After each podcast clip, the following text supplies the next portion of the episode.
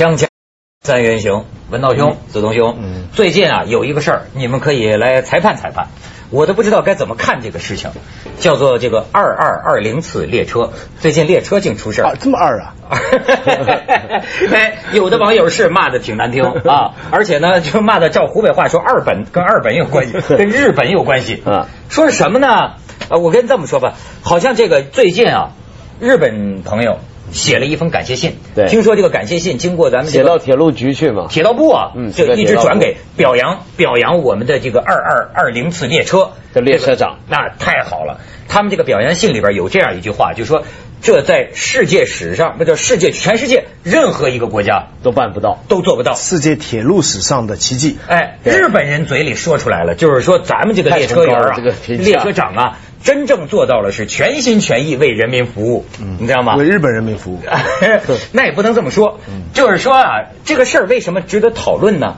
火车嗯能不能为了这个旅客呀赶飞机而那个临时停车？嗯让你上飞机多它是停一个站，但是呢，说起来简单，实际上挺复杂。就是八月二十二号，这个大连客运段担当的这个二二二零次嗯，从齐齐哈尔驶往大连方向。那这个列车呢，本来从这个叫雄岳城站开车的时候就晚点了四十五分钟，然后又从瓦房店站开车，列车已经晚点了一小时零五分。那么这个列车长还挺好，一路跟这个顾客们呢、这旅客们呢解释道歉。当他巡视到硬卧十三号车厢的时候，一个日本老太太着急了啊，他把他去吧什么什么的，说说是我还呀苦还呀苦还呀苦还呀苦还呀苦 啊！我们要乘坐九点的飞机飞往日本大阪的航班，因为是国际航线，机场要提前两个小时不是安检吗？但列车晚点这么多，我们怎么办呢？这个列车长发现，除了这个老太太之外，加一块儿总共赶这个航班的呀有七位日本旅客。于是呢，于车长就用手机联系到了大连周水子机场值班负责人，就是把这个晚点情况说了。然后这个机场负责人回答 说，如果是八点十分旅客能够赶到机场，我们可以保证他顺利上飞机。然后得知这个消息，说七名日本旅客的情绪逐渐稳定，就刚才不太稳定啊。然然后呢，这个于车长一算时间，就是说本来这个七个日本人是在大连下车的，但是于车长一算时间，就是如果这火车已经晚点了，如果等他们到了大连再下车，飞机绝对赶不上。所以呢，他就临时处置，辗转向沈阳铁路局客运调度联系，能不能在离机场最近的叫个周水子车站临时停一分钟，用汽车送旅客去机场。沈阳铁路局批准临时停车。于是这列车长就让大家把这个日本旅客的行李都集中在这个口那儿，走到了那个周水子站，咵开门停车，日本旅客下去了。下去了之后呢，他们一看，中国朋友太好了，very good，不是就是警车呀，警车开道，哗把他送上飞机，没有误了这个航班。那这其实不只是这个列车长，而且它是牵涉到当地的铁路局而且还有警察，警还有公安部门，就各部门通力配合，为日本人民写下了中日友好史上的新的篇章啊。新 新新新新的一页。这日本人不能对我们有意见了，对对吧？这个，所以麻生肯定接下来要好好道歉一下。那那当然了，你这跟中国人什么态度，对吗？对。但是中国人不干了，不是这个网上啊就开骂，但是我就发现，我跟你讲，这个中国人民是个非常好玩的一个民族，他呢，他骂吧骂是就是他本来是这事儿，他可以骂。骂到另外的事情上，比如说网我我研究了一下网上，你看我打印了好多啊，就是首先很多人骂的是什么呢？日本人说你为谁停车都行，你怎么能为日本人停车呢？我就为别的人停车就行了就。是说啊，就是说，甚至号召全国有骨气的人集体抵制二二二零次。哎，但是有些人也是说理的，就是说，那你会为中国旅客停车吗？嗯，那么有个网友就说了，百分之九十九的可能不可能，嗯对吗？那么呃大家就说了，你你为什么为了这个日本旅客你就能够停呢？嗯，就而而且是在中东线，而且是在这这这什么叫中东线？这条铁路原来叫中东线嘛？对当初日俄就在为这条线打仗嘛。啊这东三省嘛，你没看到齐齐哈尔到大连嘛？这是我们九幺八这个沦陷的国土。哦，哎呦，想跟你上纲去了。徐老师可以当愤青骑手啊 对对对没错哎文道，您从这个什么政治正确角度讲，我也想不太明白。其实按说这是你你如果比如说是换成是朝鲜人民的话，那大家会不会比较不愤怒？你想想看。呃嗯啊，不是，就我我先问你一个问题，就甭管他是哪儿人，呃，列车长要这么做，这到底算好事还是算坏事？当然是坏事，因为我们要这么想，铁路的标准时间啊，中国铁路误点啊，本来就是一个很混账的事情。为什么呢？因为在全世界，铁路的时间是最严格的，应该。所以很多手表它的卖点是什么？他说它是哪个国家铁路局专用的手表，就表示它准确。因为为什么呢？因为铁路呢，当然现在比较不会出这种事儿，但是你想想看，以前的时候，你一个火车晚了进站，有时候会出什么问题？会撞。他要搬会撞那个搬搬道工嘛，嗯对，呃你知道吧？咱这是很危险的事情，而且呢，就算不发生这种牵涉人命的事情的话呢，它这个铁路网，比如说你一班车、一班客人或者是一些货物，它要赶着从这一点到那一点上，要转车，要怎么样，这种事儿常常发生。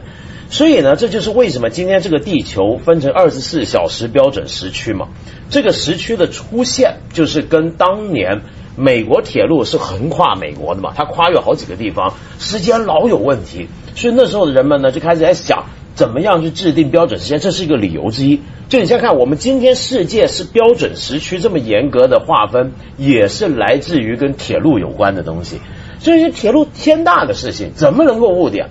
更怎么能够就是为了七个莫名其妙游客赶飞机，你就是误点呢？文道，你看这个，我我就得帮铁铁铁道部说点话啊，因为那个铁道部我在那儿吃过饭，吃吃人家嘴短，我就是参观学习啊，我了了解到一个情况，确实需要你们谅解，就是说我们铁道部啊，就是说我们中国，你知道中国是百分之七的铁路里程，承担着这个世界百分之四十的铁路运量，你知道吗？这是一个长期以来的矛盾。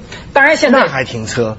对，就是这么来不及你还停车？就是说为什么很多时候晚点呢、或者很多时候他实在哦，晚点有理有理论。呃，不能说有理，但是我还真真跟你说，不少这个外不少外国人都跟中国学呢。嗯就是说你们这个调度啊，这里边牵牵涉到很复杂的调度，就是你那么少的里程，但是你承担的运量远远大于什么美国这这些运量，那么你是怎么能够还能维持所谓呃国民经济的发展？这个是个课题。当然我是外行，我听他们铁道部跟我讲，对吧？但是呢。哎呀，我我我我还听着列车长跟我讲，最近不是你们都骂他吗？然后呢，这个网上出来了一封信，就是这个二二二零次列车的于车长。嗯于车长说：“我听我儿子说，我本来以为我干了件好事儿，结果你们怎么都骂我呢？所以我要给你们申辩如下，就是说，列车长说我有话要说，外交无小事。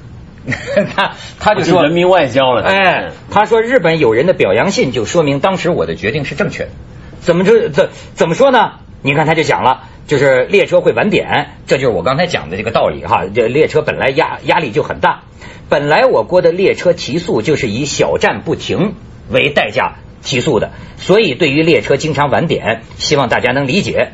第二，说为什么会为日本友人停车呢？那么他的他的理由就是因为我们晚点嘛。那如果我们没有晚点，这七位日本友人本来是不会误了飞机的。他那意思就是说，哎，那么呃，如果他们赶不上，就有延延迟出境的嫌疑。那是因为我们没有按时到站呢。他他的意思就感觉是我们错在先嘛，所以我们要帮人家忙啊。呃，而且你看他还讲到，他以为对西方发达国家，他是说这个西方发达国家是很讲信用的。如果这次他们延迟出境被记录在案的话，会给这七位日本客人以后，呃，出境啊带来极大的这个不便啊。那是日本啊，那那他如果是他如果是别的国家是朝鲜的话，可能会不会。他日本人哪有这种不便？对他讲啊，这个呃，我发现这个列车长啊，他基本上觉悟还是很高的，你知道吧？哪里觉悟高，思想一团混糊涂。你听我说啊，他不是他考他考虑的问题啊，这往往是国家总理考虑的问题。就日本呢，现在是发达国家，是我们需要向他们引进外资和技术的国家，是我们铁路哦那因此，尼泊尔的人就不让他树立良好形象的机会啊。从而，所谓外交无小事，如果这件事儿处理不好，会造成不良的国际影响，从而影响我国的整体形象，甚至是招商引资。所以这件事儿才特事特办。明白吗？你想想看，呃，如果说这七个日本人，比如说你你他真的，我们从他那个最基本的理由来讲，说他到底有没有责任啊？嗯，没错，你是误点了。但是问题是你用来补偿对方的方法，不应该是在制度上多造一个缺口，因为我们这么来想，就是说你火车误点，就表示你的体制出现问题。那你现在要弥补这个问题的方法，是在这个制度底下再多开一个口，在本来不应该停的地方去停，对不对？那如果真的这七个日本人计较这件事儿的话，他就应该直接写信去铁道部投诉，然后铁道部去赔偿。啊这是一个合乎制度的合理的方法，嗯而不是你列车长去决定我中途停车让你去赶飞机。这个这个英文一句说法就 getting better better，这个读出来真是太精彩了。他这个人真是好心还顾及国际形象，他这番言论真是有损于我们的国际形象，有损于我们的国家形象哎，象。我们整天教育呃不就是要有大局感吗？要有大局意识吗？咱去点广告，锵锵三人行，广告之后见。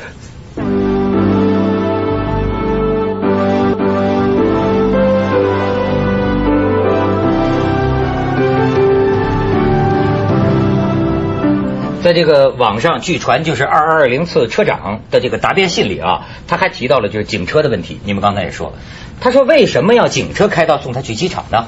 他说呀，因为一般来说他也还是很有大局感的嘛，没有特别重大的活动是不适于警车开道的。前面说过了，因为牵涉到国际形象等一系列的问题，如果不用警车开道，这七个旅客一样他也赶不到机场。那样的话，我这个列车呀。中途停车也就失去了意义，所以我当时想，还引用了一句成语嘛，“行百里者半九十”啊，咱就好事做到底，送佛上西天。那你想想看，你想想看，如果他中间警车开道的话，那表示什么？就是说这一路上，或许你要别的人的车停下来，因为他是警车开道。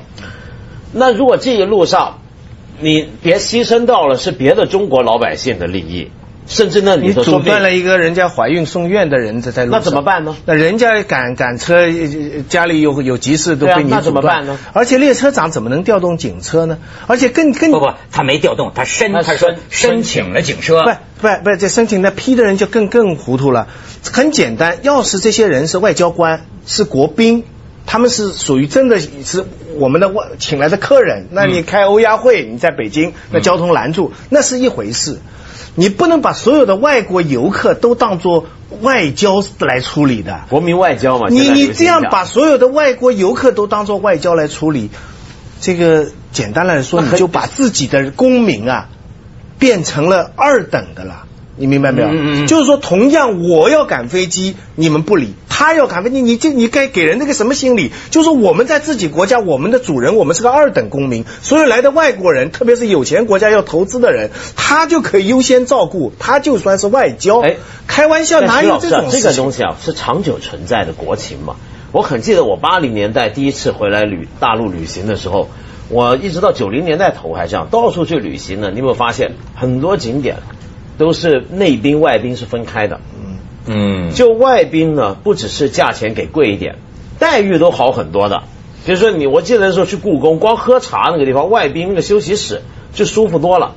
我那时候因为我是香港，他那时候还把我们当外宾，我那时候跟跟他们急嘛，我说我是中国人，怎么会是外宾呢？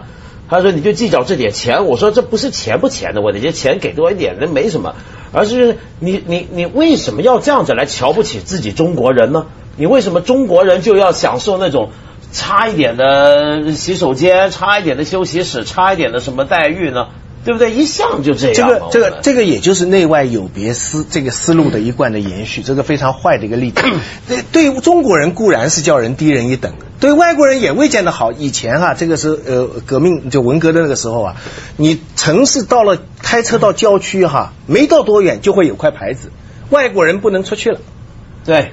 就是因为你是客人啊，因为你是外交，所以你没有行动自由啊。啊你在这里也不是人呐、你外国人也不是人，你是客人，嗯你只是客人，所以你现在都取消了。嗯采访现在你看奥运以后，现在不是进步了吗？说外国人现在记者在北京采访不用事前申报了，之前也就是说你外国记者采访是，也就是说把人分成城乡，分作中外。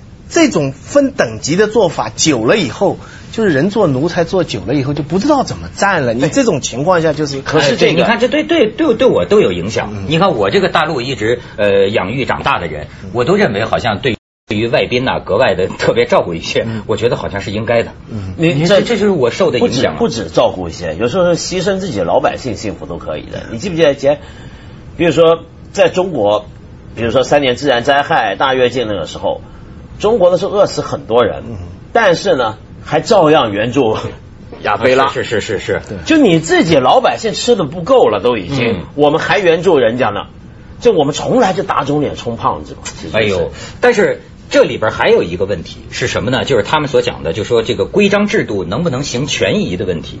哎，这问题啊挺值得谈。就是你先甭管是哪国人，对嗯，比如说有些人说了，就是说，比如在列列车上出现过那样的事情，一个老太太憋急了要上厕所。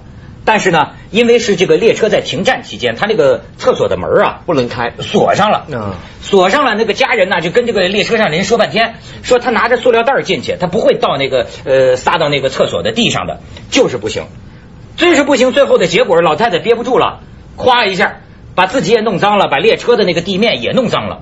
人们就举这个例子，就说你也是在严格执行这个规定，嗯但是像这种情况下，实际上你是可以行权宜之计的。这种应该酌情处理。像这种停列车哈，嗯照说，在我想哈，铁路部门应该有严格的规定，在哪些情况下可能，比方说一个人心脏病突发了生命安全的。比方说一个人，比方说他突然这个这个小孩要要要生了，而在车上没有任何的方法，就是牵涉人命的情况。你在在在美国，他坐我相信中国一样，坐飞机。结果飞机上突然有人是心脏病发了，飞机就紧急迫降在另外一个城市，嗯。在那个机场就要求全部的人就耽误下来。对。这个就是宗旨意识啊，他这个就宗旨意识错了，他这个大局意识就是就是一个糊涂的大局意识。嗯。对。就是违反了你你这个你如果是以病以生病以这些理由，那就不论中外，你就是一个乡下人，他不能投资，他就土巴巴的，人家心脏病发了，你也得给他停车。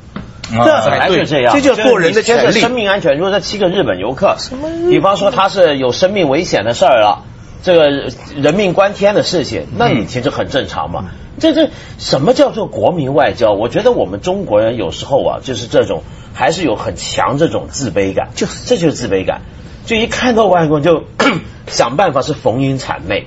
呃，当然，从这个列车长的这个声明来说，人家还确实你 是考虑到了自己国家的形象，只不过是他以为的糊涂呀，这个就是糊涂呀，糊涂是吧？但也为中日友好关系这就叫写下了二二二，新的这就叫写下新篇章二二二列车啊。啊，写下了新篇章啊！锵锵三人行，广告之后见。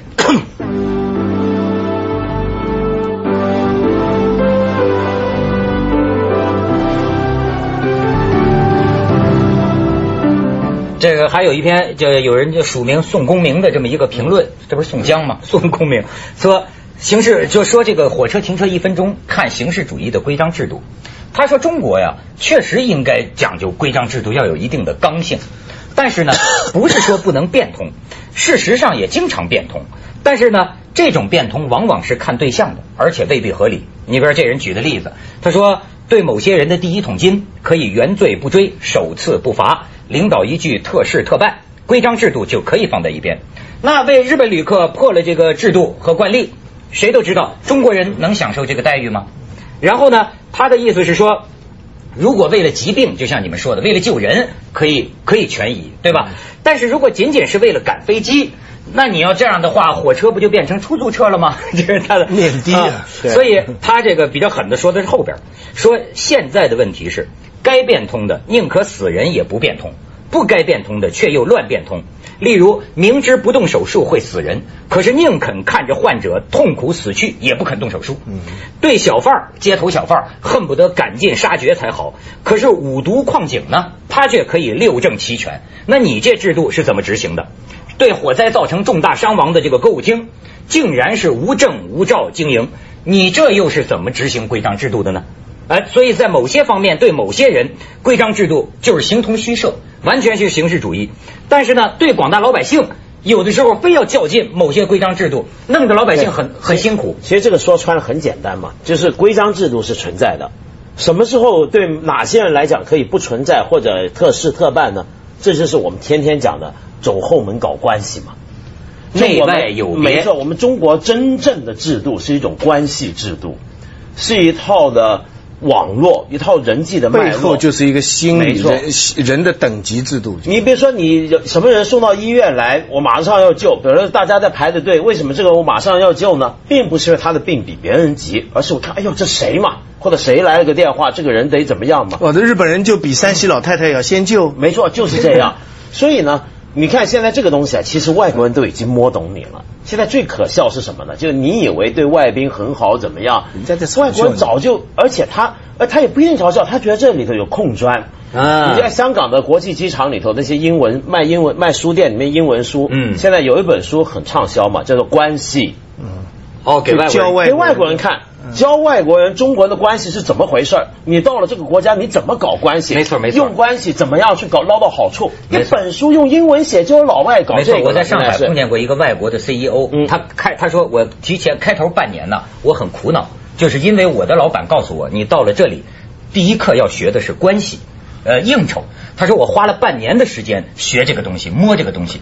他说，但是现在得成正果了。他说，我现在觉得中国是世界上最好的地方，乐不思蜀啊，不想回那个总部了，你知道吗？对，文文文道刚才前面讲了一个也非常重要，就是说你这个事情有出了差错，你这个公司要承担责任。